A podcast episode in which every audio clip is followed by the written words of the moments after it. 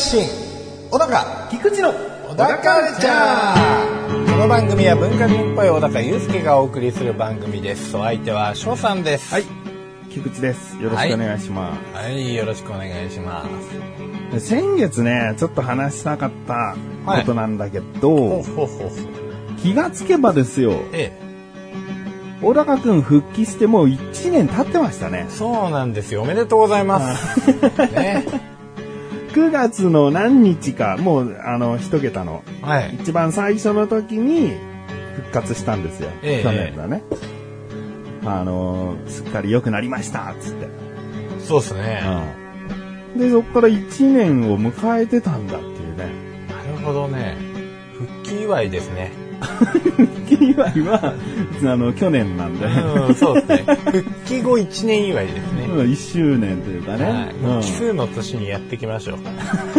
いや、今回も特に何もないけど。うんええまあそうですね。3年5年ね。うんまあね7年。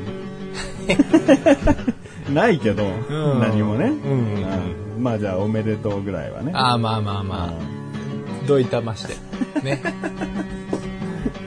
いや意外と早かったな。あっという間だった気がしてねあ。そうですね。うん。月に1回、うん。ずっと12収録回やってきて。うんうんいやまあ特に体調もね、そんなに変わらず。うん。見た目とかもね、良くなってききてる気がするよ。あまあそんなようなことを言う人も最近ちらほらいますね。うん。なんか気持ち、こう、1、2ミリ痩せたみたいな。ああ、まあうん体重もそうかもしれないけど、なんだろうな、目とか、うんそういうパーツが、はい。はっきり前の時になってきたというか、ああ。やっぱ2年間とか入院してたりすると、どこかこう動いてない筋肉っていうかさ、こう、ぼーっとしている部分ってあったと思うんだよね。そうですね体の組織の。うん、まあ、もともと、ね、ぼーっとしますからね、結構ね。うん。だからまあ、もう、より入院してる時はね、棒に輪をかけた棒をしてて、うんうんどうだね。そうですね、どうですね、うん棒どうっつって、ええ だけどほらもう仕事もしてさ、はい。お客さんと、こう、接客とかもあるわけでしょ？そう仕事だから。はい。いろんな表情筋とかも使ってるだろうし。えだからそういった意味で、こう、また整ってきたっていう感じがするのかな、俺からしたら。まあそうですねうん。そうでしょうね。うん 人と話しますね、確かに。うんうんまあもう本当コミュニケーション取る人がいなかったんで、うんうんあの、看護師とか看護助手のおばさんぐらいしかいなかったですからね。言い方悪いかもしれないけど、ちょっと引きこもりになるとそういうふうに、まあまあまあ、人格顔の形なっちゃうんだろうね。そうですね、引きこもり仕様にどんどんこうなっていっちゃうので、ううん。まあでも引きこもり仕様が決して悪いことばかりじゃないかもしれないですけどね。うんうんむしろその仕様がこう、ね、おあ逆に男前じゃないみたいなうんことにもなりかねない。ヘラヘラしないみたいなね。ヘラヘラしない。うんもう、つって。ね。はい。ヘラヘラしない。うん、そうね。う んうん。クールなね。あのクールな。そうそうそうそう。あんまりこう、表情がうん表に出ない。クレバーな感じというかね。なるほど。えそういう系にもなるかもしれないけど、えなるかもしれないし、うん。小高はならなかったから、だから、ただそうならなかった。ただぼーっとして、こう目がちょっとこう死んだ魚的な感じに。うんだからぼやけてたから、そうねう。んそれが、まあやっぱ、もうね、月1回は最低会ってきたけど、その変化に、今変わったねっていうのはやっぱ気づけなくて、ええ1年振り返ってみたらそうだなって感じだね。まあもう、もうあと1年経ったらもう大変ですよ。もう大変だねえ。もっとくっきりすんのかな。もっとくっきりしますよ。割とこう、目玉とかね、うん僕も結構大きめの方だったんで、うんうん。うんまあ、頭後ろからバンって叩いたら飛び出るんじゃないかぐらいのね、あところまで持っていきたいと。あ、そうだねうん。クリンクリンだったかもしれない。クリンクリンですよ。うん。髪の毛だけじゃないですよね。クリンクリンなのは。ええうん。はい。はい。じゃあね、あのー天然パーマ小高くんとお送りしていきます。はい。それでは最後までお聞きください。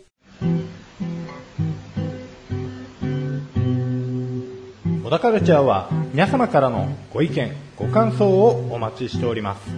番組ホームページのメールボタンをクリックして投稿フォームよりお送りください。いろんなメールお待ちしております。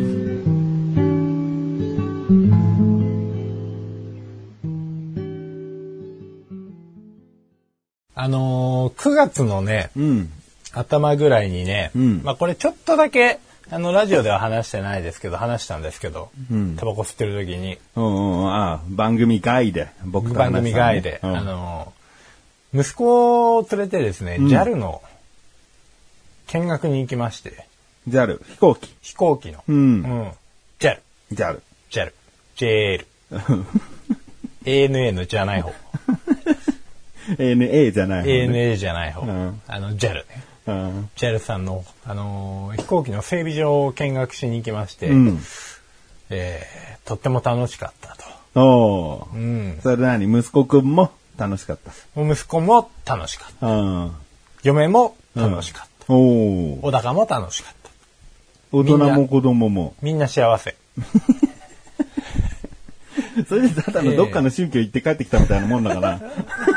みんな幸せってみんな幸せ。お金いらないって。いやいや、そうじゃなくてね。まあ、これがですね、結構人気な、あの、見学ツアーでですね、あいや、そう。受付が実は6ヶ月前から受付ができるんですけど、うん。もうその日、6ヶ月前の受付開始したその日、数分で、うん。もうチケットがなくなっちゃうんですよ。前もって予約システムじゃないんだ。あその前もって予約が6ヶ月前からなんです。あ、その6ヶ月前の、行けるって予定入れられますよってなったその予定日は埋まっちゃうってこと？もうすぐ埋まっちゃう。ははい、予約できるようになりました。数分終了みたいな、もう人気のアイドルのコンサートばりのあ。ああ。チケットの売れ行きで。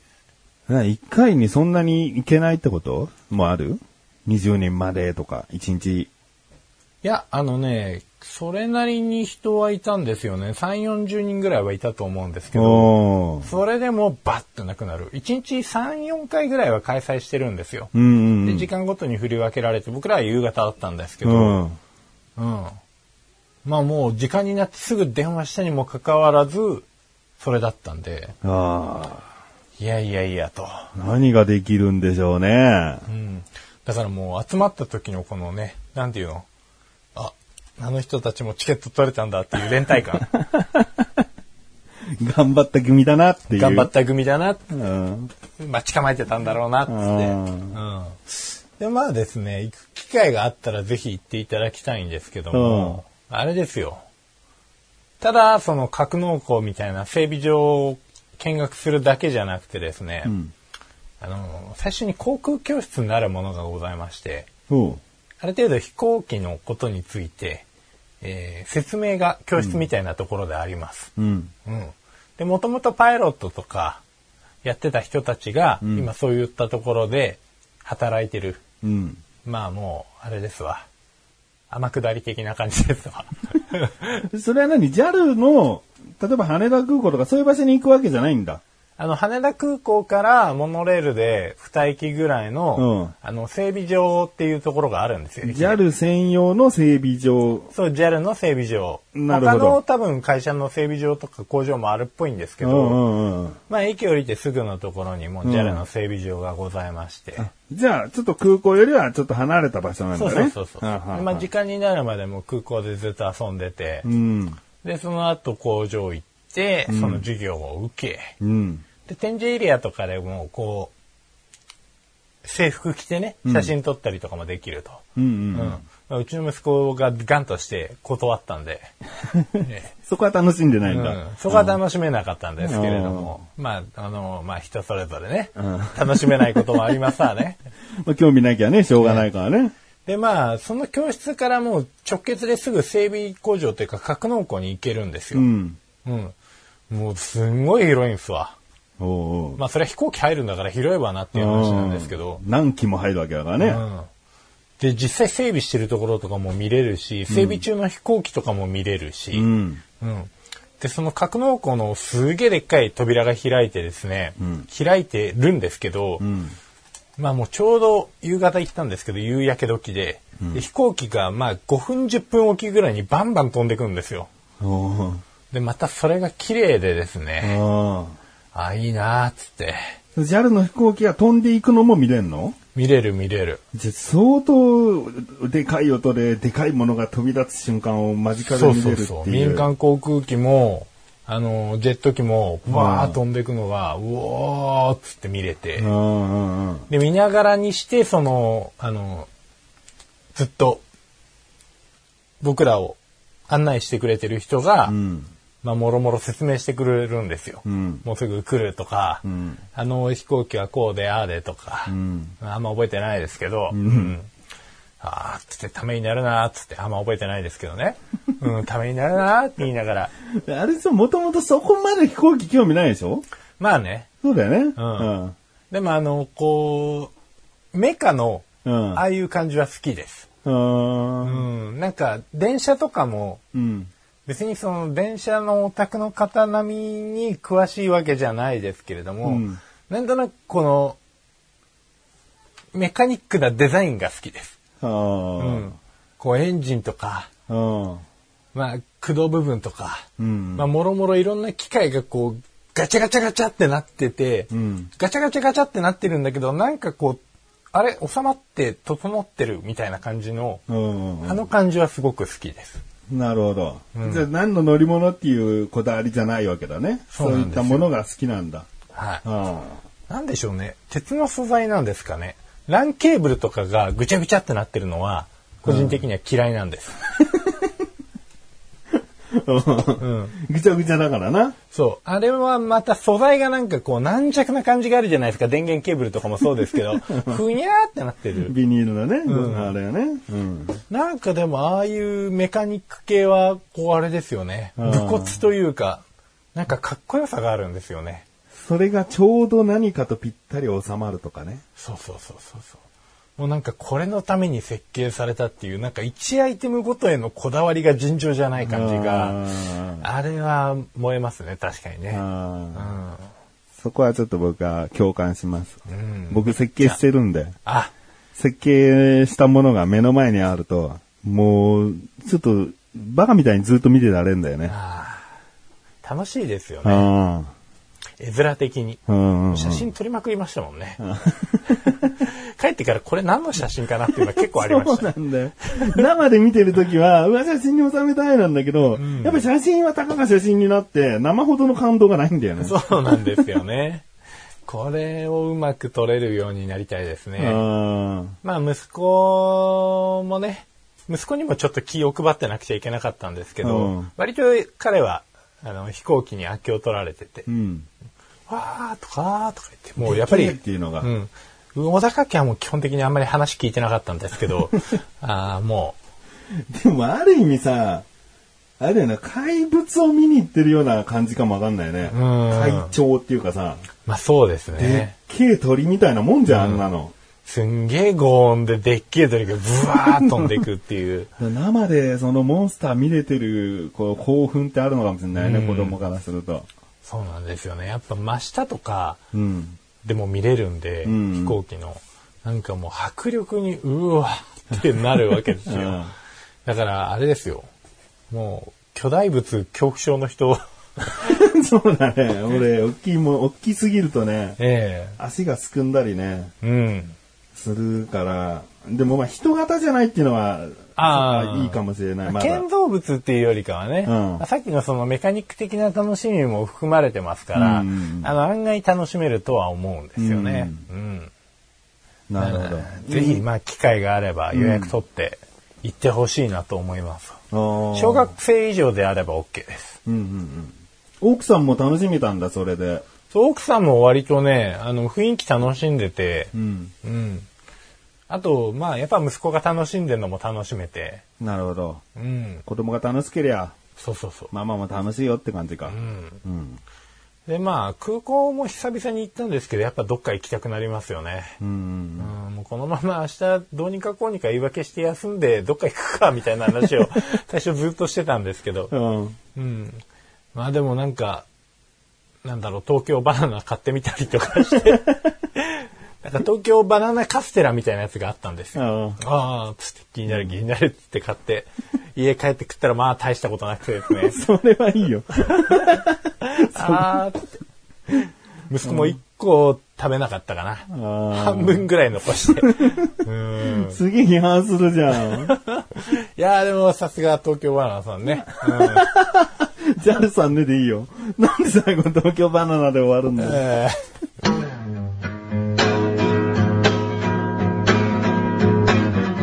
カルチャーは皆様からのご意見、ご感想をお待ちしております。番組ホームページのメールボタンをクリックして、投稿フォームよりお送りください。いろんなメールお待ちしております。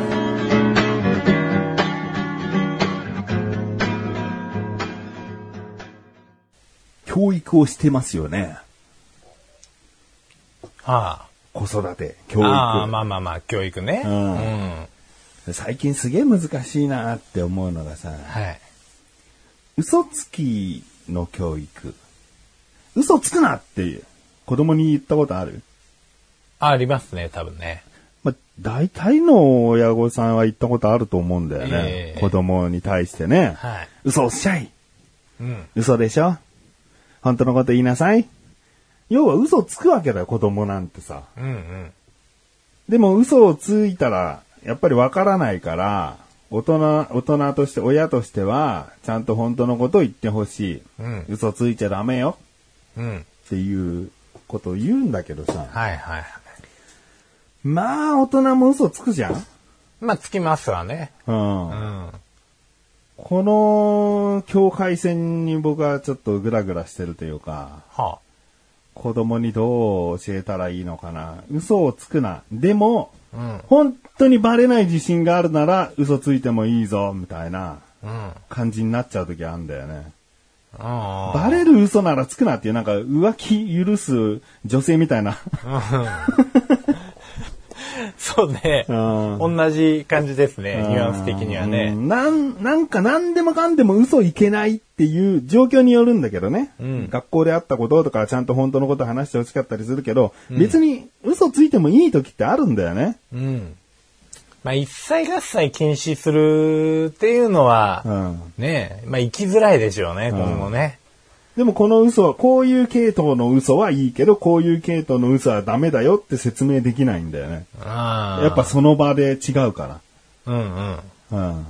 まあ、いい嘘か悪い嘘かってことですよね。うんうんうんだから、ね、もしこう、僕に対してサプライズの何かがあるとして、うん今こそこそ何かやってただろうん。う。なんか危ないもんいじってたんじゃないのか？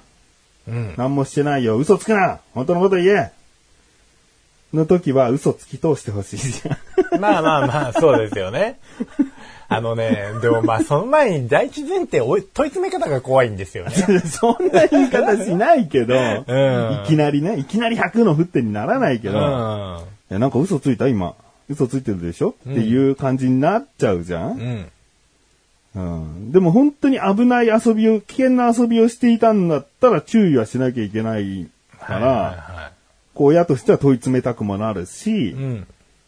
でも子供としたら本当に今何もしてないんだよ。ただパパにこの後サプライズするものをちょっとやってただけなんだよ。だったら、うんうんうん嘘つき通してほしいよね。まあまあまあ、そうですよね。それは嘘なんですかねっていうところがありますよね。その時に言うことは嘘じゃん。まあねう。ん。うん。うん。いや、何もしてなかったよ。いや、何もしてなくはなかったじゃん。うん。まあ、嘘っていうのが、どうなんでしょうね。人を欺くっていう、ああ、そういう言葉の、あれで嘘ではないってことね。そうですね。悪い嘘はうん。嘘なんです嘘。よね。うんうんうん。うん。だから、いい嘘に関して言えば、例えばそれ以外の隠し事だとか、秘め事だったりとか、うん。まあ秘め事はちょっとわかんないけど、まあ要するに、秘密秘密とかね。ええ。その後にあの、嘘、嘘というか、うん、隠していた人間に対して、まあ、プラスのことだったり、周りのことに対して、まあ、いいものに変換できるものならば、えーまあ、俗に言う嘘と呼ばれることをしてもいいと。うん。うん。ただ、まあ、その後にマイナスに変換するようなものであれば、それはしてはならないと。うん。でもこれを子供がわかるようにうん。伝えるってなると、図ですね。もう。うちだったら図説ですね。ホワイトボードみたいな。うん。あで、ある程度説明した上で例題1、2ぐらい出して、あ こういう時はどうするか。はいこういう時の嘘は嘘かみたいうな。ん。これはどっちの嘘ですか？みたいな。頭良くなるか、バカになるかだな。だってもうね、あれですよ、どっちかに分けるっていうのはそもそも難しいですよね。うん。うん。パターンが何重もあれば、まあ、それ、その数分だけパターンがあるから。そうだね。で、その善悪ももしかしたらその二つじゃないからね。まあ人によっちゃそれは悪いことだしっていうはね。い。で、喜ばせるつもりが喜ばなかったっていう結果になった場合は、うんまあ、自分が良かれと思ってやったのに相手が悪いと思った場合は嘘なのか嘘じゃないのかみたいな 話になったら、まあ、めんどくさいっちゃめんどくさいですよね。うん。うん。そうだね。だからなんかこう、注意するときに自分に矛盾を抱えながら言ったりしてるなーって。うん。まあでもこれは教育すべき問題なのかなっていうのもありますよね。ある意味こう失敗していくことで学んでいくのが人生だとするならば、うん。あー結局そのパターンが往々にしていろんなものがあるっていうことは、うん。結局自分が通過しないことにはわからないですし、うん。僕らが経験してないパターンも起こり得るわけじゃないですか。うん。で僕らが経験してるパターンを全部説明することももちろん不可能だし、ん。起こりうることを全部説明することも不可能なんで、大まかな哲学だけ教えて、ん。あとは、まあ自分で学習してくださいで、いいかなとは思うんですよね。うん。自分で経験して、うん。身をもって知れってことだよね。そうですねう。ん。うん。その判断基準になるものをある程度大まかな部分でうん説明、教育はできるかもしれないですけど、うん。あとはもう、両親を育んであげることぐらいしかできないですかね。うん。せめて、あんまり良くない方向に行かないように。うんそれを子供自身が気づいて、どういう嘘なのよくて、どういう嘘は良くないんだよって言われた時に、いやそれは経験して、大人になれば分かっていくことだよっていう風に言うのもちょっと寂しいよね。まあなんね。かそういう、大人になれば分かるよっていう教え方って一番ダサいよね。うん。その時の子供にちゃんと教えたいっていうのは伝わるんだけどね。例えばこうで、例えばこうでっていう話をして、うんあ、でもまあもう、あれですよね。簡単に判断できない実例とかも踏まえて、何パターンか説明して、うん、これ以外にもいっぱいあるっていうことを伝えれば、うんまあ多分めんどくせえって思うんですよね。聞くのが。向こうがちょっと諦めるっていうか、うんああ、説明しにくいことなんだっていう。うんうんでも多分これからいろんなことに会うから、その都度相談してくれてもいいし、うんもし自分でわかるようになるんだったら、自分で考えてくれてもいいしと。うんうんまあちょっとじゃあ、例えばなんだけど、ええ。息子がね、はいはい。宿題をやってたんだけど、ほ宿題のそのプリントって、答えももう先生、学校からくれちゃうわけよ。う。はいはいはそれは自分で答え合わせもしてくださいっていう意味もあるし、うん解いた後すぐにその確認できるようにっていうのもあるんだけど、うんうんあくまでも答えが載ってるだけだから、うん算数で言うと、あの、途中式、途中計算、筆算とか、そういったものは載ってないわけね。ただ式と答えしか載ってないのね。うん。で、とある日に息子のプリント、宿題のプリント見たら、式と答えしか書いてなくて、はいはいはこれはおかしいぞと。うん。これ暗算したのかっつって。うん。うん。最初、うんっつって。じゃあ似たような問題をこう勝手に考えて、うん。何百何十何かける何々は、じゃあ暗算でやってみっつって。うん。で、こっちはスマホで一応答え用意しておいて。だってその3桁の入った掛け算をね、ん暗算したと思えなくてね。いや、まあまあ俺でも無理だぜと思ってスマホでやってるわけよ。うん。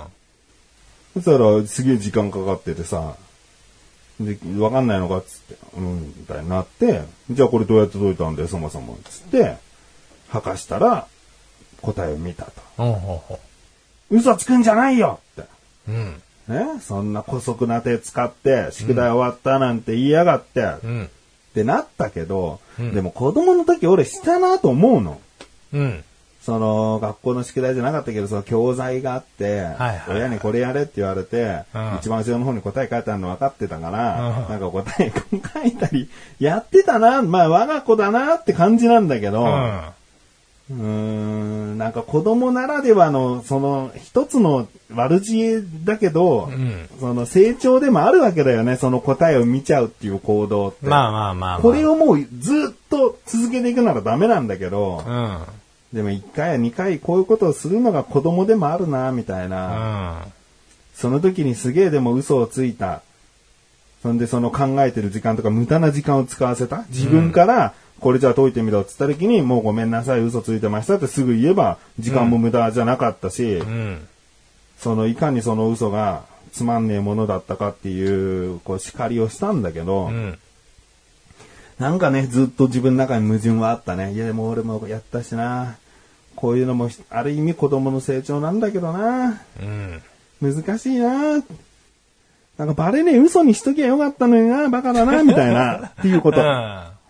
その、途中式書いたらさ、結局答え移してんのとか、答え移してないのと同じなんだけど、うん。ちょっとバレないように、もっとちゃんと細工するとか、式書いて消してゴムで、あえてこう 薄く消してね、あの、適当なね。ちょっと形跡が残るように。うん。うんまあそしたらなんで消したんだってなるんだけどね。でもその途中式もこうよーく見たら全然関係ない数字で、どこまで狡猾なのかっていうのを思い知る羽目にもなりますしね。うん。でもまあ、それがね、中学高校となってもずっとそうやってカンニングするような癖がつかない子にならなきゃ一番いいから、注意できたことは決して悪くなくはないんだけどね。はい、うん。ただその注意している自分もなんか、うん、うん。矛盾を感じたなっていうか、ああ。まあでもそこはもう置いといていいんじゃないですか。注意したっていうことで。うん。うん自分が痛い思いをしたから、えーこの子に痛い思いをした、してほしくないっていうところから来てるわけですから。うん。うん。まあもう同じような失敗を、失敗をっていうわけじゃないけど。いや、俺はそんなにバレてないんだよね。うん。バレてないっていうか、バレてたのかもわかんないけど黙っててくれたのかっていうのは知らないけど、そんなに、それで怒られたって記憶は別にないのよ。でも自分がやったからこいつも OK っていうのもね。そうだようね、ん。でそれもダメだよね、とは思うけど、うん。もっと、あのー子供に胸張れる生活をしてこなきゃダメだぞって聞いてる人に言いたいね。うん。今聞いてる人が学生だったりしたらね。まあまあまあ、そうですね。まあもう僕らの場合は、もう取り返しがつかない頃の話なんで。手遅れなんだよ。ええ 後ろめたさありつつ子供になんか正論言ってるっていそうそうそう。嘘をつくなってね。散々ついてきた。うん、だから子供に恥ずかしくない生き方をしてほしいと思う。は将来生まれてくるね。子供に。い。な、なんならね、その、電卓でね、計算してる時点でね。うん。うん。いや、まあでも3桁はできないですよ、僕も。できないよね。うん無理3桁かける2桁の計ああ、算だったもう無理無理ら。無理無理。一桁だったらまだしも。そうそうそう。1桁だったら考えてななんとかなるよ。うん、なんとかなるけれども。うんもう2桁、3桁ダメだよ、ダメだよ。うん。うん。まあもうしょうがないっす。うん。こればっかりは。しょうがない。後ろめたさを抱えながら子供に教えていく。そう。うん。子供にはちゃんと育ってほしいなと思いながら教えていって、で、子供もまあ大人になって結婚して子供ができたら同じようなことを思うんですよ。繰り返しか。うん。結局、絶対全部怒れないから抜けが出ますから。で、そこで子供はきっと失敗して、同じような目に遭ってる自分の子供を見て、あこれもやったなって。うん、あっちゃん父ちゃん怒ってくれたけど、こっちは別に誰にも 何も言われなかったし、つって、なっちゃうわけですわ。なるほどね。うん。もしかしたらもう我々の親がすでにね、そうやって僕らに子育てしてきたのかもしれないしね。うん。なんかまあ、ずっとこう、縮小できていくんだったらいいんですけどね。ん。えっ、と、一番最初の人はじゃあ、すごく、たくさんの間違いを犯しました。うん。で、次の子供に対して自分が教えたこと、あ、自分が間違えたことを、うんもう失敗、同じ失敗しないように教えていきました。うん。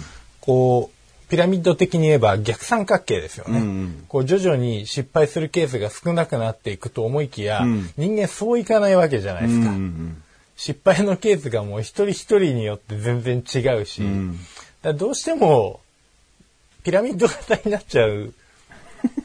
なっちゃうのかな？なっちゃうかなるのかな？まあもしくはもうこう砂時計みたいな感じになったりとか、うんまあいろんな形になると思うんですよ。そうだよね。ジグザグのね。ライン的にはいびつな。ううんん。だからまあ、成長しねえなと思って。あそうだよな。だって、それでさ、より良い子供が生まれてきてんだったら、今世の中こんな風になってるわけーねえんだからなんですよもなっ。と無駄が省けて、うん。もう本当完璧な。スマートな社会になってるはずなんだよ。まあでもそれはそれで超絶つまらないと思いますよ。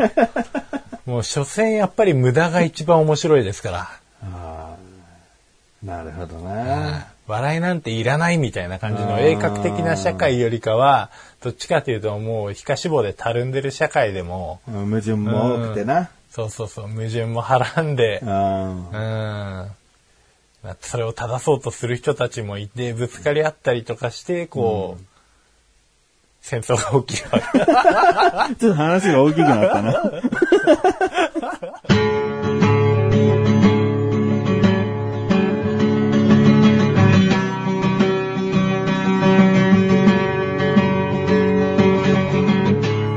エンディングのだかはい、エンディングです。はい。今回のまとめ。はい。JAL 行こじゃあ行こう。子育てはそんなに後ろめたくしなくて大丈夫だぞ。